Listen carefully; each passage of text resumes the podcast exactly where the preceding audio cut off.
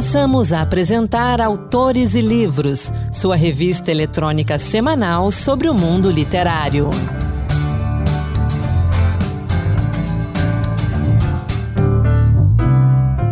Olá, começa agora mais um Autores e Livros. Sou Anderson Mendanha e a gente continua dando destaque ao bicentenário da independência do Brasil. Vamos juntos! No último dia 7 de setembro, comemoramos 18 anos da proclamação da nossa independência. Quando às margens do riacho Ipiranga, o então príncipe Dom Pedro, montado em uma bela besta baia, uma mula, bradou o famoso Independência ou Morte.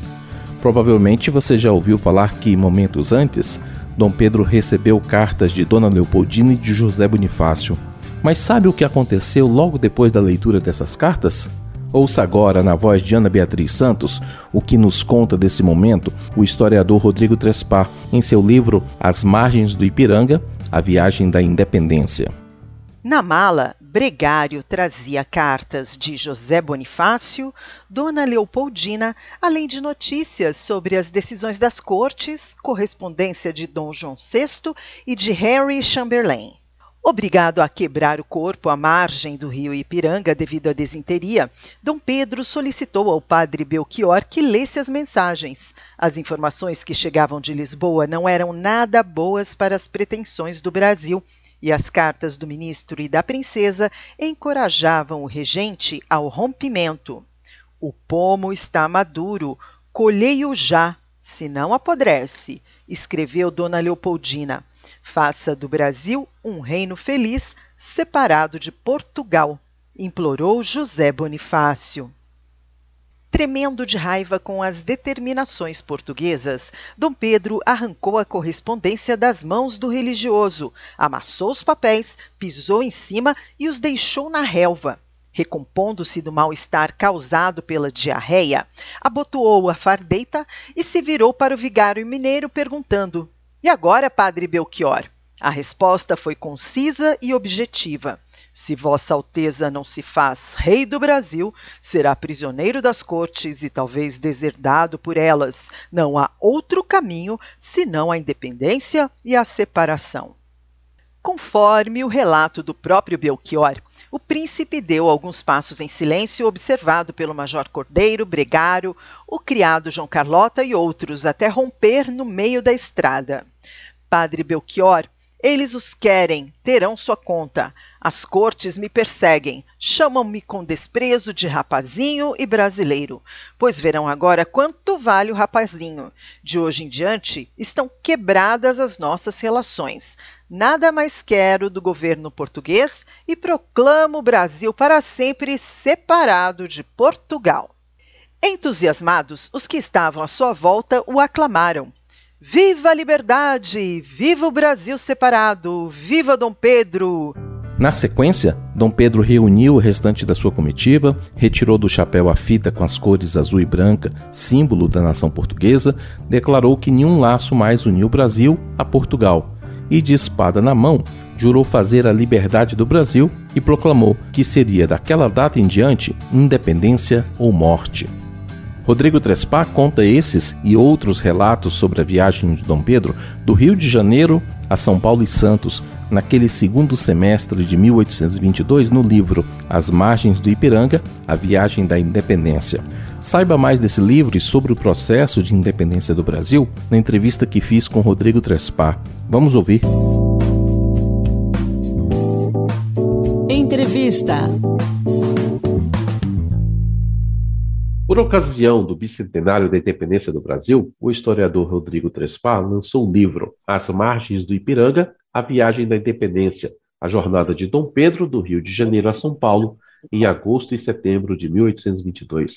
Há dois séculos, um jovem de apenas 24 anos percorreu mais de 1.400 quilômetros em uma viagem de um mês, do Rio de Janeiro até São Paulo e Santos, então pequenas cidades que juntas mal chegavam a 12 mil habitantes. O destino do Brasil foi decidido nesta viagem, em cima de uma mula, o animal que Dom Pedro montava naquele 7 de setembro de 1822. Rodrigo, um prazer receber você novamente aqui no Autores e Livros. Olá, Anderson. Prazer é meu poder falar mais uma vez com um amigo, falar com o teu público e falar um pouquinho dessa história tão interessante que o Brasil está lembrando aí, celebrando, comemorando, enfim, fazendo reflexões sobre os 200 anos da separação, né, da independência do Brasil de Portugal. Rodrigo, eu vou começar a nossa conversa com as perguntas que estão na apresentação desse livro, As Margens do Ipiranga. Qual foi o trajeto? Por quais cidades e estradas passou? O que, que havia nelas de interessante? Como as viagens eram feitas naquela época? Quem acompanhava o futuro monarca? Fala desse livro para gente. O que, que ele traz para o leitor?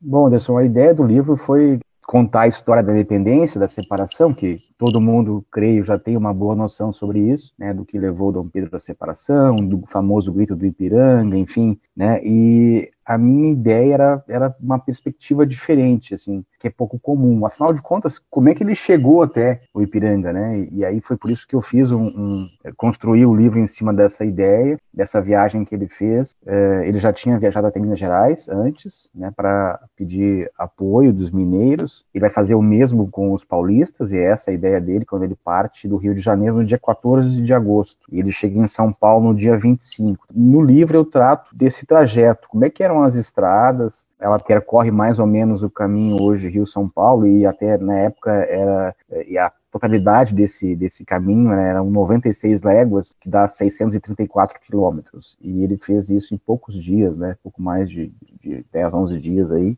E no retorno dele, né, depois que ele faz o sete, a, proclamação, isso ele faz em cinco dias. Ele, imaginem fazer mais de 630 quilômetros em cinco dias a cavalo. Né? Ele fez parte do trajeto a cavalo e parte do trajeto com mulas, né? Porque era o, era o animal mais propício à subida e descida da serra e o trajeto em que ele faz a independência, depois ele sai de São Paulo no dia 5 de setembro e vai até Santos, e no retorno, então, ele proclama a, a, independência. E esse, esse trajeto que ele usa, a calçada do Lorena, é uma estrada bastante íngreme e sinuosa, e o animal de transporte de carga e também de pessoas da época mais usual era, de, era os moares, né? Então eu construí através desse, do livro, né, ele saiu no dia 14, como eu falei, do Rio, ele passa pela fazenda da Olaria, em São João Marcos, que nem existe mais, né, na década de 30 do século passado, a, foi feita uma represa da Light ali, a água ocupou toda a região,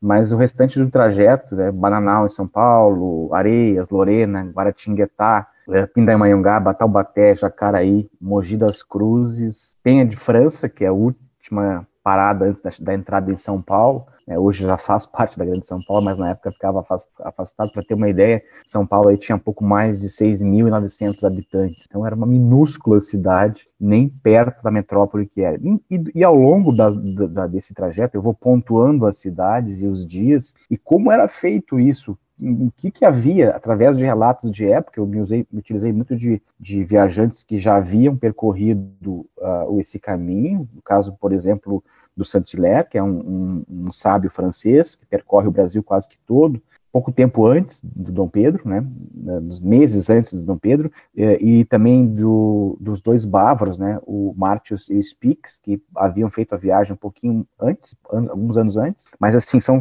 são relatos de viagem, então a gente conta o que, que havia né, que é, número de habitantes, é, por exemplo, Lorena mal tinha mil habitantes, uma cidade que, né, é, em média, eles, essas cidades tinham aí entre 6 mil e 8 mil habitantes, contando a vila principal uhum. e o uhum. município em seu torno, então, assim, dá para imaginar que eram fazendas, todas cidades, é, fazendas, enfim, e escravizados também entravam nessa conta, então imagina é, todo esse contexto, assim, é um, um, outro mundo, né, são dois séculos de diferença, e eu acho isso interessante, assim, contar a história a partir de um ponto de vista que foge daquele, daquela narrativa mais formal, né, de, e que envolve a parte política, que é interessante, obviamente, isso está no livro também, né, todos os contextos da época, enfim, o que, afinal de contas, o que ele fazia em São Paulo, afinal de contas, o que, que era São Paulo em 1822, né? A cidade uhum. de São Paulo, a cidade de Santos, onde ele esteve antes de fazer o, o grito de independência, e também o estado de São Paulo, né?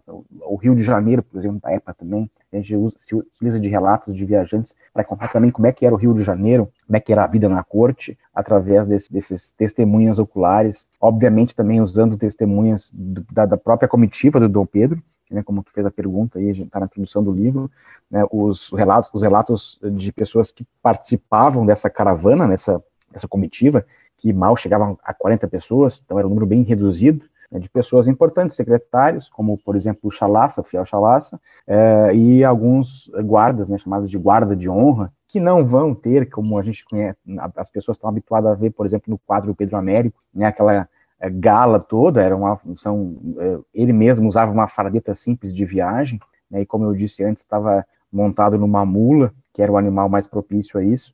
Deixa eu só interromper Sim. você, porque você falou da farda. Tem um trecho interessante. Pessoal, quem está acompanhando a gente, o livro tem uma narrativa muito gostosa. É, é uma descrição quase em diário dos acontecimentos da viagem. E tem um trecho em que Dom Pedro faz uma carreira, né, uma corrida com a sua guarda, e ele chega primeiro numa das fazendas onde ele era guardado. O príncipe estava sendo aguardado. Só que devido à roupa simples e tudo mais, ele chega, fala com a esposa do proprietário, pede comida e ela manda ele entrar por trás. E aí o proprietário encontra, né? O, o nobre encontra Dom Pedro comendo na cozinha. É isso, não é?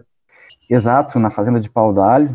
Essas e outras histórias curiosas, né, porque ele era um excelente cavaleiro, é, gostava na vida né, de, de, de, cavalos, enfim, mandou vir várias vezes, várias oportunidades cavalos da Europa, enfim, e era um, um exímio cavaleiro mesmo. E despojado de qualquer etiqueta de corte, né? Foi criado na, assim no Rio quando desde que chegou. E, e, por isso, muitas vezes ao longo da viagem, não só nesse caso em Paudalho, mas em outros casos ele chegava antes da comitiva, se antecipava a caravana. É o caso, por exemplo, que acontece no dia 7 de setembro, em que ele mesmo, sofrendo de cólicas intestinais, vai com tanta pressa que mal dá tempo para a guarda de honra se aprontar, e, e, por isso que o quadro do Pedro Américo tem uma questão, uma visão em que ele monta a guarda toda ela em semicírculo, isso está no, nos relatos originais, como eu também falava sobre isso, né, a gente se baseou também nos, nos relatos que, que, que, foram registrados por, pela guarda de honra, né, o, o Antônio Leite Pereira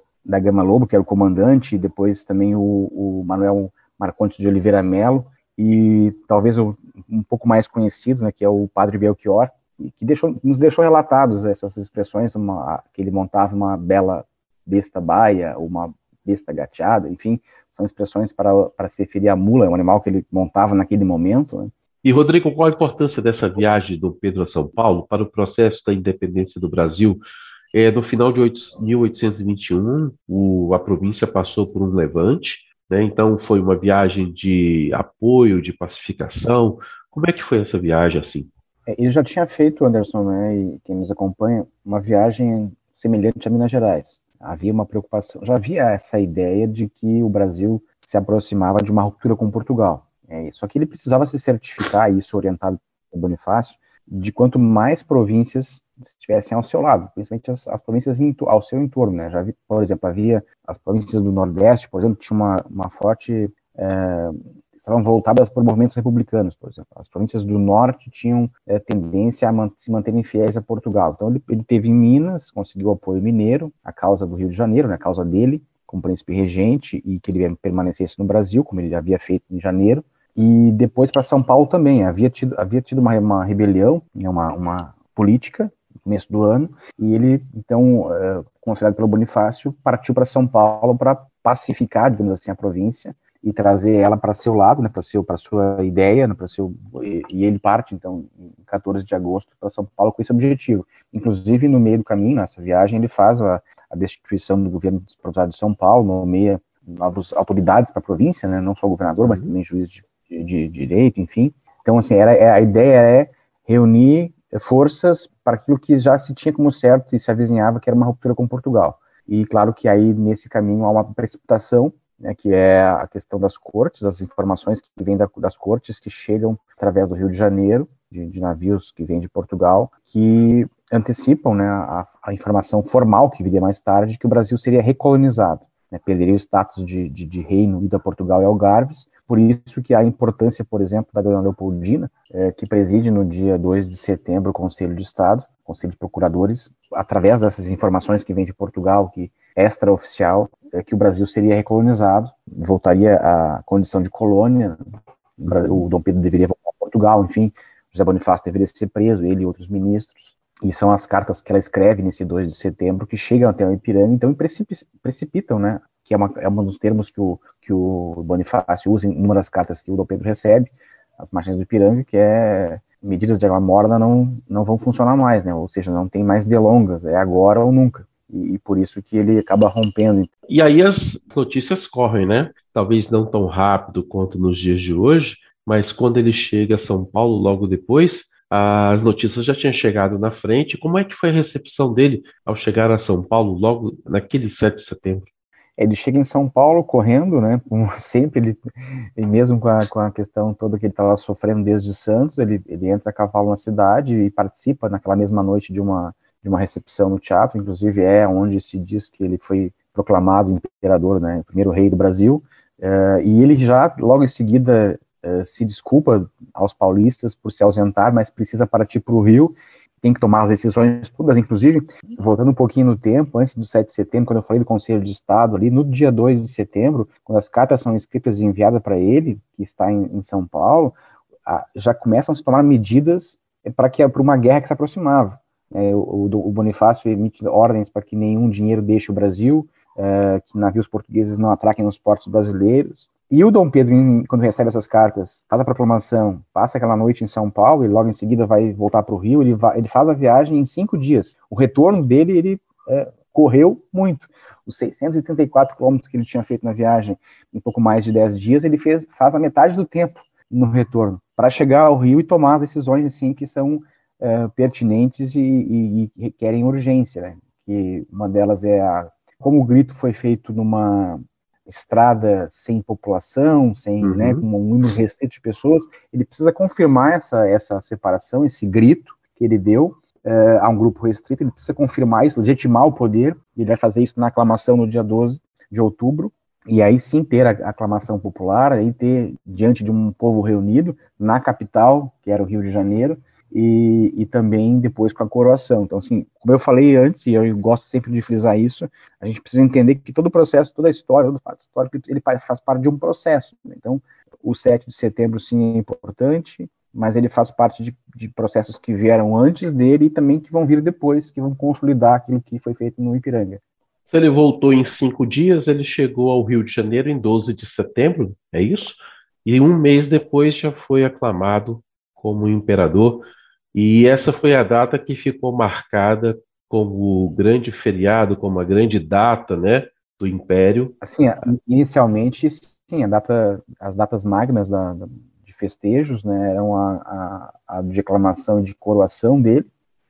Já antes de 1830 já havia manifestações populares, segundo a imprensa da época, que, e alguns autores estrangeiros também que presenciavam as datas, do que o 7 de setembro havia manifestações populares que acabaram substituindo, então, a, as datas da aclamação e da coroação como datas de importância nacional. Inclusive, na volta dele, poucos dias depois da volta dele, nasce eh, o, o hino da independência. Uhum. Ele já tinha feito ele, né? E a música, sim, a música foi composta música, né? segundo né? composta por a ele, tradição, no, no, retorno depois das margens do Ipiranga, antes de entrar em São Paulo, já entrando em São Paulo, na cidade, ele já vinha com, com a música na cabeça, e, e teria sido executado naquela noite mesmo, é, os primeiros acordes da, da, do hino. E, mas a letra foi escrita pelo Evaristo da Veiga, que também era um jovem, filho de livreiros no Rio, e ele escreve a letra, mas durante um bom tempo, a letra e a música foram atribuídas ao, ao Dom Pedro I. Só depois que o Dom Pedro voltou para Portugal, em 31, é que o Evaristo conseguiu provar que era ele o, o, o autor da letra, né?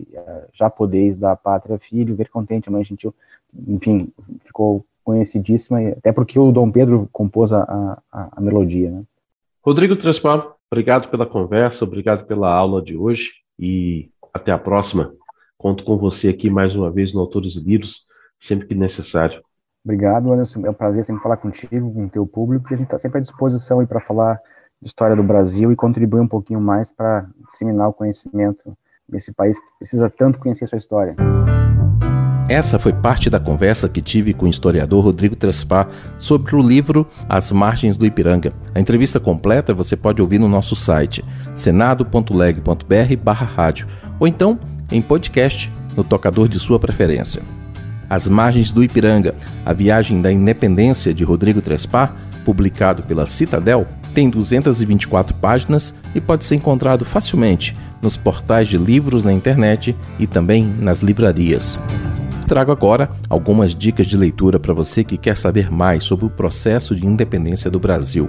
Nossa primeira dica é Independência do Brasil, As Mulheres que Estavam Lá, organizado por Antônia Pellegrino e Heloísa Starling. O período marcado pelas lutas da independência do Brasil, entre o fim do século XVIII e as primeiras décadas do XIX, legaram alguns dos episódios mais marcantes da nossa história, desde a Conjuração Mineira, movimento ocorrido em 1789, até as revoluções que incendiaram o nordeste do país a partir de 1817. A narrativa desses momentos heróicos, no entanto, não costuma destacar a atuação das mulheres, que, mesmo diante da interdição para participar da vida política, ocuparam a cena pública e tomaram corajosamente parte nesses combates por meio de diferentes estratégias. Seja escrevendo panfletos anticoloniais, conspirando nos bastidores do poder, ou mesmo liderando revoltas e lutando no fronte, as mulheres desempenharam papéis-chave nesse momento decisivo. Sete delas são recuperadas neste livro: Hipólita Jacinto Teixeira de Melo, Bárbara de Alencar, Urânia Vanério, Maria Filipa de Oliveira, Maria Quitéria de Jesus, Maria Leopoldina da Áustria e Ana Lins. Nossa outra dica é o novo livro de Paulo Resutti, Independência, a história não contada, a construção do Brasil, publicado pela Leia. Paulo Resutti já narrou em dois dos seus premiados best-sellers a história não contada de Dom Pedro I e de Dona Leopoldina, reapresentando aos leitores o casal imperial brasileiro como personagens complexas e também humanas. Entre dramas pessoais, escândalos amorosos e reviravoltas políticas, os livros trouxeram à tona, a partir de cartas e documentos inéditos, detalhes sobre a independência do Brasil, proclamada por Dom Pedro, mas um processo no qual Dona Leopoldina teve participação crucial. Agora, a independência deixa de ser um evento dentro das biografias das personagens para se tornar protagonista. Protagonista numa história diferente de tudo que você já leu. Quer outras dicas de livros sobre a nossa independência? Então, acesse o Instagram, use a hashtag Dicas Autores e Livros e confira o post especial que preparei para você. E chegou a hora do nosso encontro com a poesia. Hoje, Marluce Ribeiro nos fala de Jorge Tufi.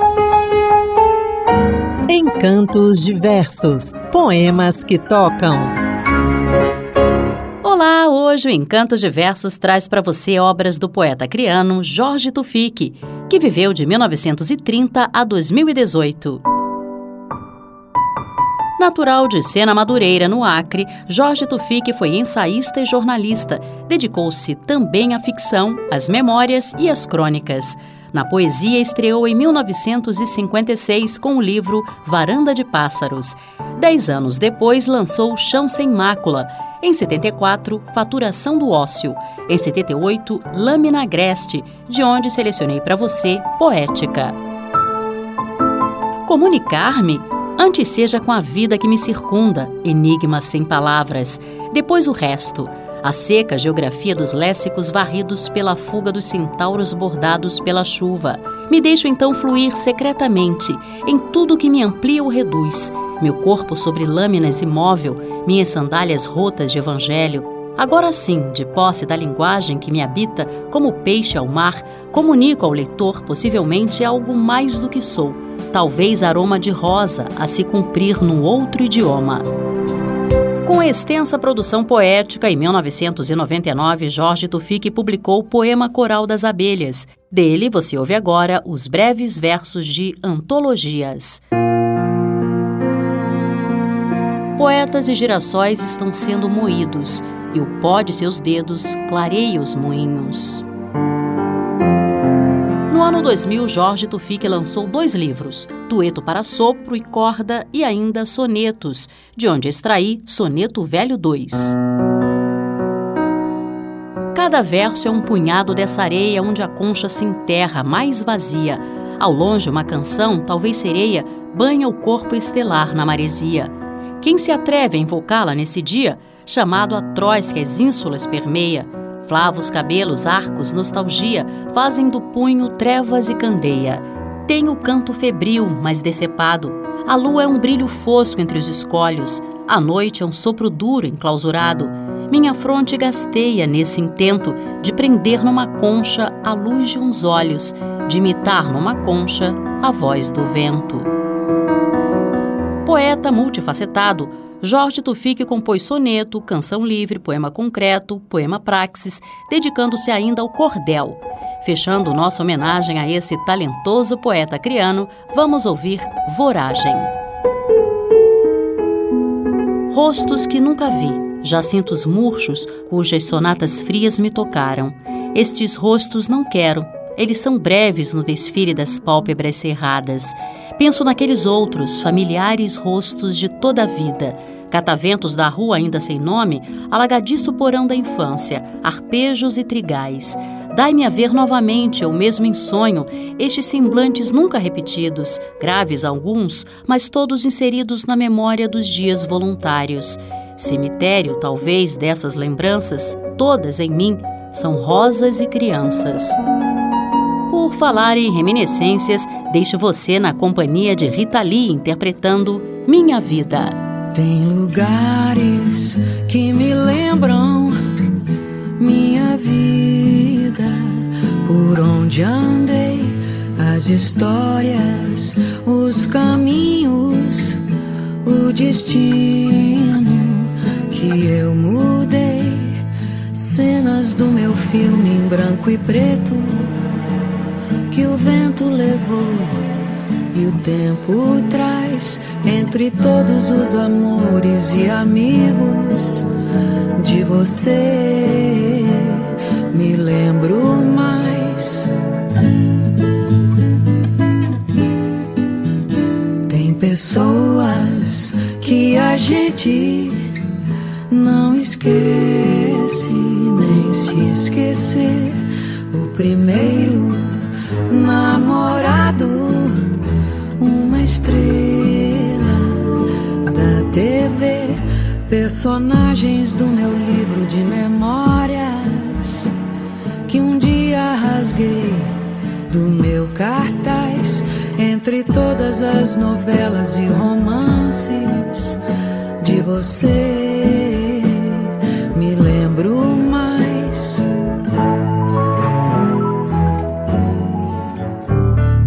E o Autores e Livros vai ficando por aqui. Apresentação de Anderson Mendanha, produção de Ana Beatriz Santos e trabalhos técnicos de Josevaldo Souza. Até a semana que vem.